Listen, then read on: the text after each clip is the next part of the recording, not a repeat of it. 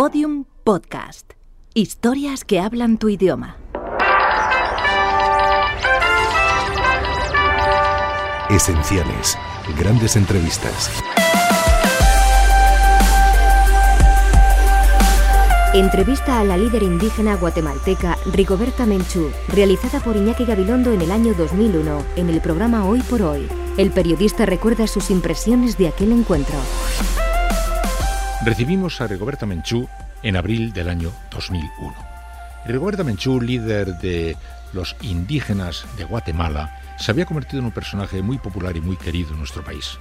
Dos años antes había recibido el Premio Príncipe de Asturias de Cooperación Internacional y desde el año 1992 era Premio Nobel de la Paz. Defensora de la causa de los suyos, defensora apasionada por todo el mundo, conectaba además con la memoria de un suceso tremendo compartido por su pueblo y por nuestro país.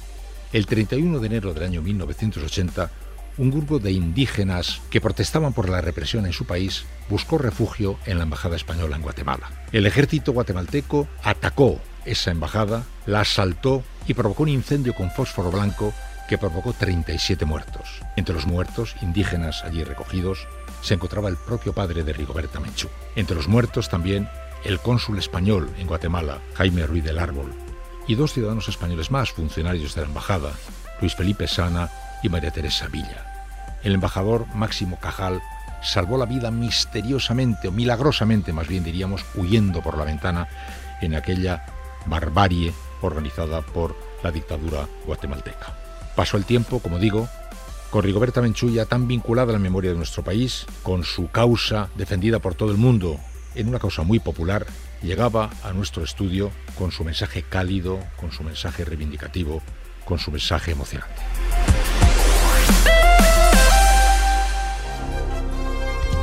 Cadena Ser.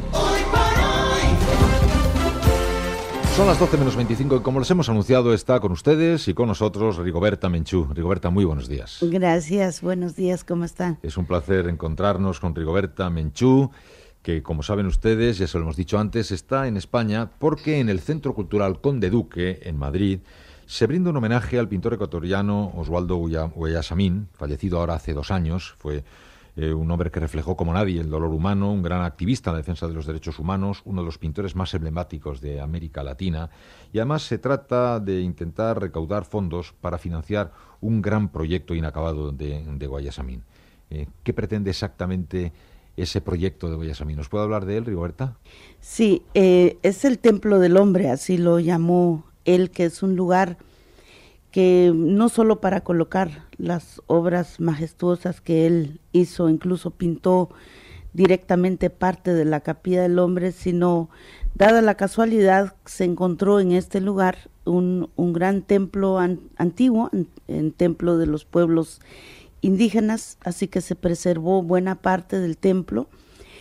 Es, un, es una capilla, en realidad para reivindicar la cultura, la identidad, muy pocos lugares en Ecuador que están preservados como centros ceremoniales de los pueblos indígenas de hace muchos miles de años, pero también que creo que Guayasamín fue un hombre de mm, símbolo de dos eh, visiones de la vida, o sea, la realidad actual, el dolor, el sufrimiento que siempre expresa en sus obras, pero también eh, el sueño, yo diría el sueño y la doble visión de la vida que es poca gente artística de la América Latina ha podido expresar como él lo expresó. Sí, esta Capilla del Hombre es un conjunto arquitectónico diseñado por el propio artista.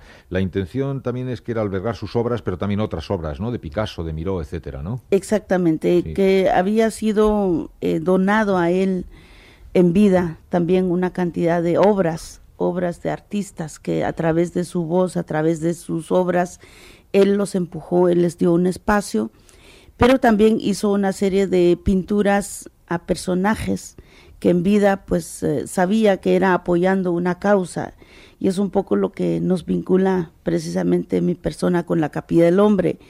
Él hizo un retrato mío, eh, quizá fue las últimas obras que él realizó cuando todavía podía ver, ya sabía que iba a perder la vista.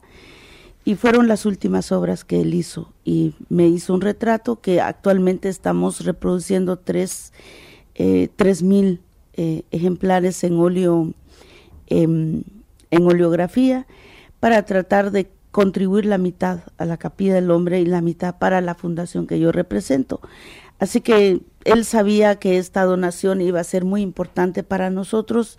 Muchas ocasiones quisimos hacerlo cuando él estaba vivo y por la agenda tan agitada con el proceso de paz en Guatemala, con América Latina, fue imposible para mí eh, trabajar esta obra antes de que él se muriera, pero finalmente ahí está y va a estar en la Capilla del Hombre hasta que yo pueda llevarlo a Guatemala algún día. ¿no? Ya ven que le trae, trae a Rigoberta Menchú Premio Nobel de la Paz 1992, que hay que recordarlo permanentemente, una causa de enorme importancia artística y humana y social. Regresamos a ella dentro de un momento, pero ya que está con nosotros quisiéramos aprovechar por interesarnos por algunas otras cosas de la actualidad. Cuando usted en el 99 presenta a la Audiencia Nacional Española una denuncia contra los militares eh, guatemaltecos que tuvieron responsabilidad en la represión, se abrió un tiempo también de, esperanza por ahí. ¿Cómo va eso? Bueno, hemos presentado un recurso de casación. El tema está ante el Tribunal Supremo eh, pensamos que muy pronto el Tribunal Supremo deberá dictaminar. Mientras tanto, estamos documentando más casos. Tenemos 52 querellas que están esperando algún tribunal del mundo. Esperamos que sea aquí. Pero hay 52 casos más que hemos documentado en estos últimos tiempos. Realmente creo que la gran ventaja es que aquí el expediente de Guatemala está en un tribunal, no se va a perder Espero que no se alteren pruebas, evidencias, como pasa en Guatemala.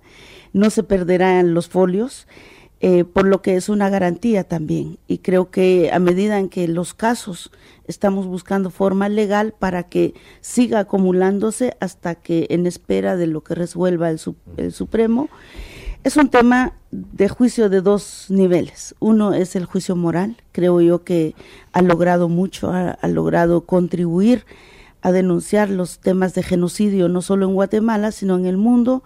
Y otro es el tema legal y los temas legales pues lleva procesos, yo entiendo eso y no importa los años que sea, nosotros no perdemos nada más que ganar, ya perdimos lo que teníamos que perder. En el caso concreto de Guatemala, justamente la aparición del libro de Máximo Cajal sobre aquellos sucesos cuando él era embajador, el drama que allí se vivió, contribuyeron a darle a la sociedad española, refrescarle la memoria en torno a muchos episodios que aquí además se interpretaron en su momento de una forma absolutamente disparatada. Ahora parece el tema algo olvidado, pero la cosa legalmente continúa su camino, ¿no? Continúa su camino. Y es más, nosotros creemos que si algún día se crea el Tribunal Penal Internacional, no va a poder obviar un proceso que ya ha llevado un proceso judicial penal y también si algún día eh, no exista un tribunal penal internacional, existen tres experiencias valiosos que estamos dando seguimiento. Uno es el tribunal ad hoc de Ruanda, otro es el tribunal ad hoc de la ex Yugoslavia y se está por crear una posibilidad de justicia binacional en Cambodia y estos casos pues lo estamos siguiendo. ¿Por qué? Porque si no es España el lugar donde hay que juzgar el genocidio en Guatemala, el genocidio ya se cometió, hay que encontrar el lugar donde juzgarla, si no es aquí en Europa, si no es en otros países individuales, pues entonces, ¿por qué no se crea un tribunal en América Latina para que juzgue sus propios genocidios? O sea, estamos en esa misma visión a largo plazo. Sí, puede que se tarde, pero en esa dirección se va. Esos efectos, Rigoberta Menchú, el caso Pinochet, que llevó adelante aquella audiencia nacional, eh, Baltasar Garzón, entre otros jueces, eh, ¿le parece un hito? Aquí se ha interpretado como una especie de señal de no retorno. Se tardará lo que se tarde, pero parece que ya se ha abierto una página de la historia nueva, una mirada nueva sobre la historia, ¿no? Totalmente. Yo creo que por primera vez hay una discusión sobre justicia universal, no solo en el campo de la sociedad en general, las organizaciones de derechos humanos, la ONU, sino también en, en el medio de los profesionales del derecho. Eh, ha involucrado a jueces, fiscales progresistas, abogados, letrados, y se está discutiendo en muchos lugares. Y creo que el caso Guatemala en particular, no solo en España está. usted sabe que hay algunos otros países que lo han acogido. Esperamos que dictaminen favorablemente, pero hasta que no dictaminen también, como son procesos confidenciales, es difícil ahora entrar en esa materia, pero que ya está en otros tribunales aparte de España. Con Esteban Ibarra, el presidente del Movimiento contra la Intolerancia, también quiere preguntar a Rigoberta Menchú. Pues Rigoberta, yo seguía, sigo muy atentamente tus palabras y además me dan moral te lo digo sinceramente. Me da moral porque eh, esta contestación eh, que acabas de dar mm, a, la necesidad de esa justicia universal eh, abre un episodio para todos los que somos activistas de los derechos humanos. Antes, bien decías tú, que la batalla se llevaba en el plano moral, en el plano social, pero el hecho de plantearlo en el ámbito de los tribunales, yo creo que ha, ha cambiado incluso la forma de interpretar la intervención en defensa de los derechos humanos. ¿Tú cómo lo valoras? Sí, es una interpelación al sistema legal. O sea, la impunidad solo existe en los países donde se cometieron genocidio, porque se permitió el genocidio, que no solo es responsabilidad de los que lo cometieron, sino también la responsabilidad de los que lo callaron. Y el caso Guatemala es increíble que dos informes, uno se llama Memorias del Silencio, o sea, el de las Naciones Unidas. ¿Por qué? Me estaban preguntando en Nueva York por qué se cometió esto sin que se supiera. Yo dije probablemente sea porque son pueblos indígenas, probablemente que sean los 200 mil muertos, la mayoría son indígenas y que no lloraron ellos igual como lloramos nosotros nuestros muertos. Pero en realidad yo creo que es un cuestionamiento global del sistema mundial. Permitimos el genocidio, ¿cuánto tiempo más? Eh, qué es lo que hace falta para que nos pongamos al frente y decir que el genocidio nunca más, no solo en Guatemala, no solo en Chile, en Argentina, sino nunca más en el mundo. Yo creo que hace falta para responder esa pregunta. Rigoberta, ¿cómo valora la situación que se está viviendo ahora en México y la marcha zapatista? Yo creo que es un movimiento que ha contribuido a poner a los pueblos indígenas en la agenda mundial en la agenda de los medios de comunicaciones, en la agenda del propio Congreso eh, eh, mexicano, también en la agenda del presidente y creo que en la, especialmente en, en, el cuestionamiento también si México es un país pluricultural, multiétnico, muy orgulloso de su identidad, ¿por qué no fue capaz de hacer una relación respetuosa con los pueblos indígenas? Yo creo que la situación no debe dejarse pasar solamente porque hay una marcha o porque hay un, hecho histórico como lo que han generado los zapatistas, sino porque hay una obligación histórica de los mexicanos de resolver esta situación. Es ahí donde todavía no vemos cuál es el final de esta discusión se va a dar respuesta, se va a reconocer finalmente los derechos indígenas en una gigantesca nación mexicana, la más grande de la América Latina en muchas cosas, o simplemente esto es una discusión coyuntural y aquí pasado mañana lo olviden. O sea, yo creo que el, el papel de los pueblos indígenas es seguir la lucha hasta que se reconozcan sus derechos, hasta que sean tomados en cuenta, pero no solo debe ser una lucha de nosotros, debe ser una lucha de todos los pueblos. Dígame, Rigoberta, ¿qué es España en este momento, en este campo o qué le parece que es? Porque por un lado se convierte en abanderado de la esperanza legal con iniciativas como la de Nacional que decíamos de Baltasar Garzón. Por otro lado nos llega un reproche incesante. España está cegada por Europa, cegada por su vinculación europea y ha dejado de tener interés por lo que ocurre al otro lado del Atlántico. ¿Cuál de las dos cosas es verdad o las dos son verdad? Yo creo que desafortunadamente las políticas eh, económicas injustas eh, los, las ventajas comerciales en los últimos tiempos ha olvidado mucho, incluso la propia responsabilidad histórica de los países del norte, porque en realidad aquí hay una responsabilidad de lo que pasa, como nosotros también tenemos responsabilidad con lo que aquí ocurre si silenciamos las cosas.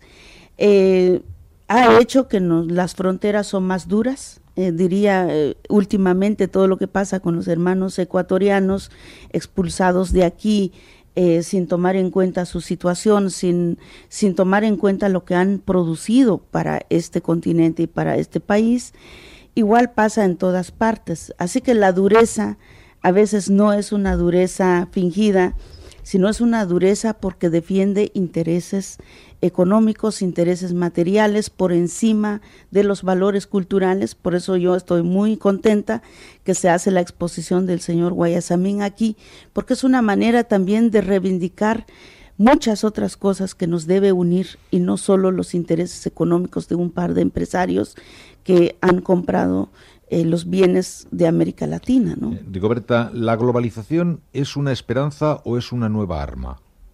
Yo creo que hasta ahora es un globo eh, vacío. No ha abordado los temas reales. No existe globalización en la defensa de los derechos humanos. No existe globalización en la defensa de los derechos de las personas que más sufren, los niños, y condenar los abusos Así que todavía es una globalización inconclusa. Y yo creo que el planteamiento que hacemos los pueblos indígenas es que esa globalización no va a tener éxito si no va a tomar el consentimiento de los pueblos.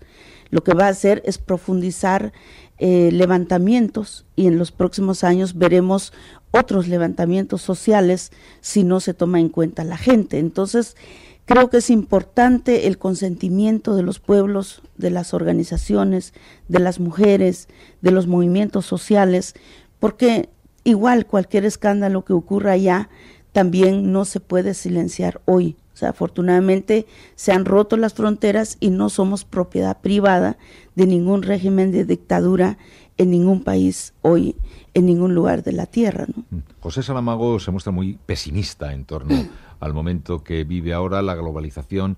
Le parece que constituye un instrumento más sofisticado todavía para acabar con las posibilidades de que exista alguna justicia. Otros observan que así todo el instrumento tiene tiene, bueno, retroceso, como el disparo de la escopeta que tiene culatazo, ¿no? Y que constituye a su vez un interesante instrumento para lo contrario, para luchar por la justicia.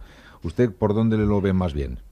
Yo lo que veo es que la brecha entre ricos y pobres es cada vez insoportable, es cada vez más ancho. Eh, hay muchos más millones de gente pobre ahora.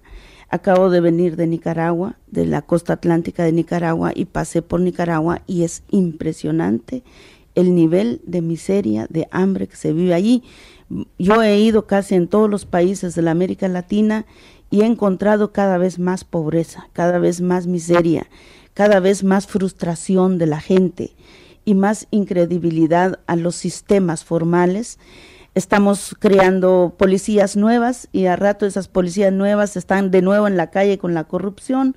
O sea que los daños, la enfermedad en general de la miseria, la pobreza es muy fuerte. Así que yo no creo en una globalización sola, solamente de manera doctrinaria o mucho menos que sea solamente en beneficio de unos cuantos. ¿Se arriesga una explosión también? Eh, Ignacio Ramonet, por ejemplo, el director del Monde Diplomatique, dice que por este camino esto le va a estallar al mundo las manos. Yo creo que sí, yo creo que no solo ya se está estallando, yo estoy viendo cáncer, enfermedades, eh, sida, eh, confrontaciones cada vez más fuertes, más mujeres en la calle, adolescentes con muchos hijos, sin ninguna perspectiva, una educación que cada vez no solo se deteriora su contenido, sino también cada vez más reducido a las personas, en lugar de combatir lo que se pensaba combatir el analfabetismo, aumentar la capacidad técnica de las personas, aprovechar los conocimientos que tenemos, eh, la educación cada vez se deteriora, o sea, que, ¿qué estamos creando? ¿Un mundo explosivo? Yo creo que sí. ¿Hasta dónde quiere llegar la humanidad? ¿A qué límite quiere llegar? No sé. O sea, el individualismo es muy fuerte y cada quien hace su plan tratando de sobrevivir. Y creo que todos somos producto de una sobrevivencia. Ya no solo los pueblos indígenas sobrevivimos, sino que hay una sobrevivencia global que creo que es lo que debemos de preocuparnos y nos debe unir. Así que tenemos mucho material por el que orar en la capilla del hombre, ¿verdad?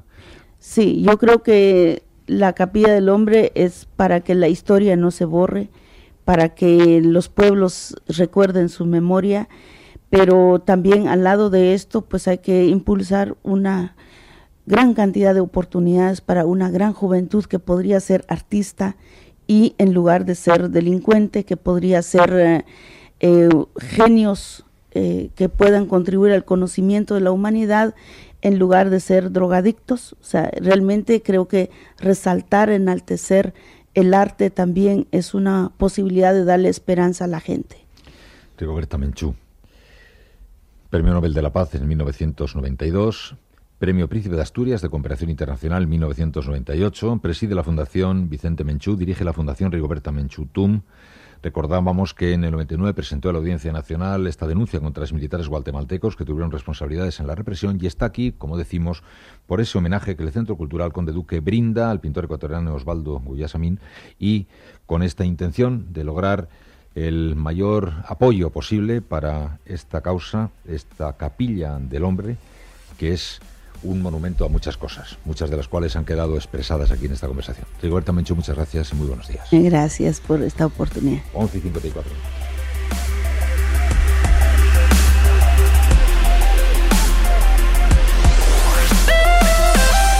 Síguenos en Twitter, arroba podiumpodcast y en facebook.com barra podiumpodcast.